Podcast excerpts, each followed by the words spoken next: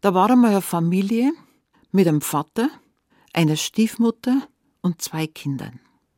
Ein Madel und ein Burm. Und die Stiefmutter hat die zwei Kinder nicht mögen. Hat's gehetzt, hat einer schlechte Arbeiten gegeben, hat's geschimpft, hat's naustrieben. Und eines Tages war es wieder so grantig und so bes, dass zu dem Madel gesagt hat, jetzt gehst fort und holst die goldene Bramasche. Ja, äh, was, was soll ich denn da holen? Was ist denn die Bramasche? Ja, geh fort, das wirst du nachher schon merken. Gehst jetzt endlich.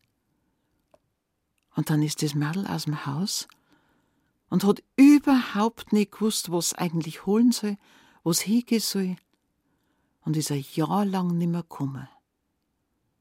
Die Mutter hat natürlich triumphiert, jetzt habe ich eine los. Und dann wollte sie den Burm auch noch losbringen, und den hat sie auch noch ausgejagt. Jetzt gehst du, kannst du deine Schwester suchen, aber bring mir die goldene Bramasche, ich sag das. Ja, ich weiß doch gar nicht, was die Bramasche ist. Was soll ich denn? Und dabei ist es Gret gegangen, dass die goldene Bramasche so was ähnliches wie ein Krönchen ist. Und dass man mit der Bramasche reich wird, dass man Macht hat, dass man Ehre kriegt und dass man vor allen Dingen den Zauber lösen kann von einem Schloss in der Nähe. Das hat aber der Bur nicht gewusst und die Stiefmutter auch nicht. Also der Bur ist rausgegangen, durch den Wald durch, kommt er auf eine Lichtung, jetzt sieht er auf einem Berg in der Nähe ein Rösslein stehen, ein kleines weiß Pferdl. Und das schaut grad aus zu ihm rüber. Und dann fängt das Rissel zum Traben an und er geht auf das Rissel zu und da sind sie beieinander. Und das Pferdl sagt, setz dich auf mich. Ich weiß, was du willst. Ich bring dich dorthin. Ja, und dann setzt er sich drauf auf das Rissel und das Rissel fängt zum Fliegen an. Keiner hat's gesehen. Weder den Burm noch das Pferd. Und die sind durch die Luft geflogen. Lang, lang. Dann sagt der Burm, mei, du, da drunten war ein Wirtshaus, kannst mich nicht runterlassen, ich hab so einen Hunger und einen solchen Durst. Das Rüssel geht runter, der Bursch steigt ab und das Rüssel sagt, du geh, einen Kreuzer Brot, einen Kreuzer Wasser, mehr nicht. Und dann geht er rein und dann isst er das Brot mit einem Heißhunger, trinkt das Wasser und dann hat er noch so viel Hunger, dass er noch mehr ein Brot braucht. Und dann geht er raus und das Rüssel ist fort. Mei, Rössel, komm heut wieder, komm, ich hab einen solchen Hunger gehabt, ich wollte dich nicht verraten. Und dabei steht das Rössel auf einem Berg weit, weit weg und winkt ihm, macht ihm Vorwürfe, kommt aber. Und sie reisen weiter. Na kommen's zu einem Schloss, ganz verfallen, ganz kreislich, ganz verwachsen. Da steigt der Bur ab. Und das Rössel sagt, jetzt pass auf, Jetzt sind wir bei dem verwunschenen Schloss. Du gehst jetzt diese Treppe rauf, machst die große Tür auf, dann kommst in den Rittersaal rein. In dem Rittersaal sitzen lauter Damen und spielen Karten. Und die laden dich ein zum Kartenspielen. Du darfst aber nicht mitspielen. Hast du das gehört? Du darfst nicht mitspielen. Und dann schaust du um, in einer Ecke von dem Raum ist ein kleiner Tisch und da ist was zudeckt. Das ist die goldene Bramasche. Und die holst und dann kommst auf dem schnellsten Weg wieder zurück und setzt dich auf mich und dann schaust, wie es weitergeht. Hat schon Herzklopfen gehabt, der Bub, wie er die Stirn aufgegangen ist, durch die große Tür nei. Und da sitzen lauter Damen mit wunderbaren Kostümen und spielen Karten. Oh, da kommt aber ein schöner junger Mann. Komm, spiel mit mit uns. Na, Dankeschön, ich kann das nicht. Ach, das macht nichts, wir lernen das.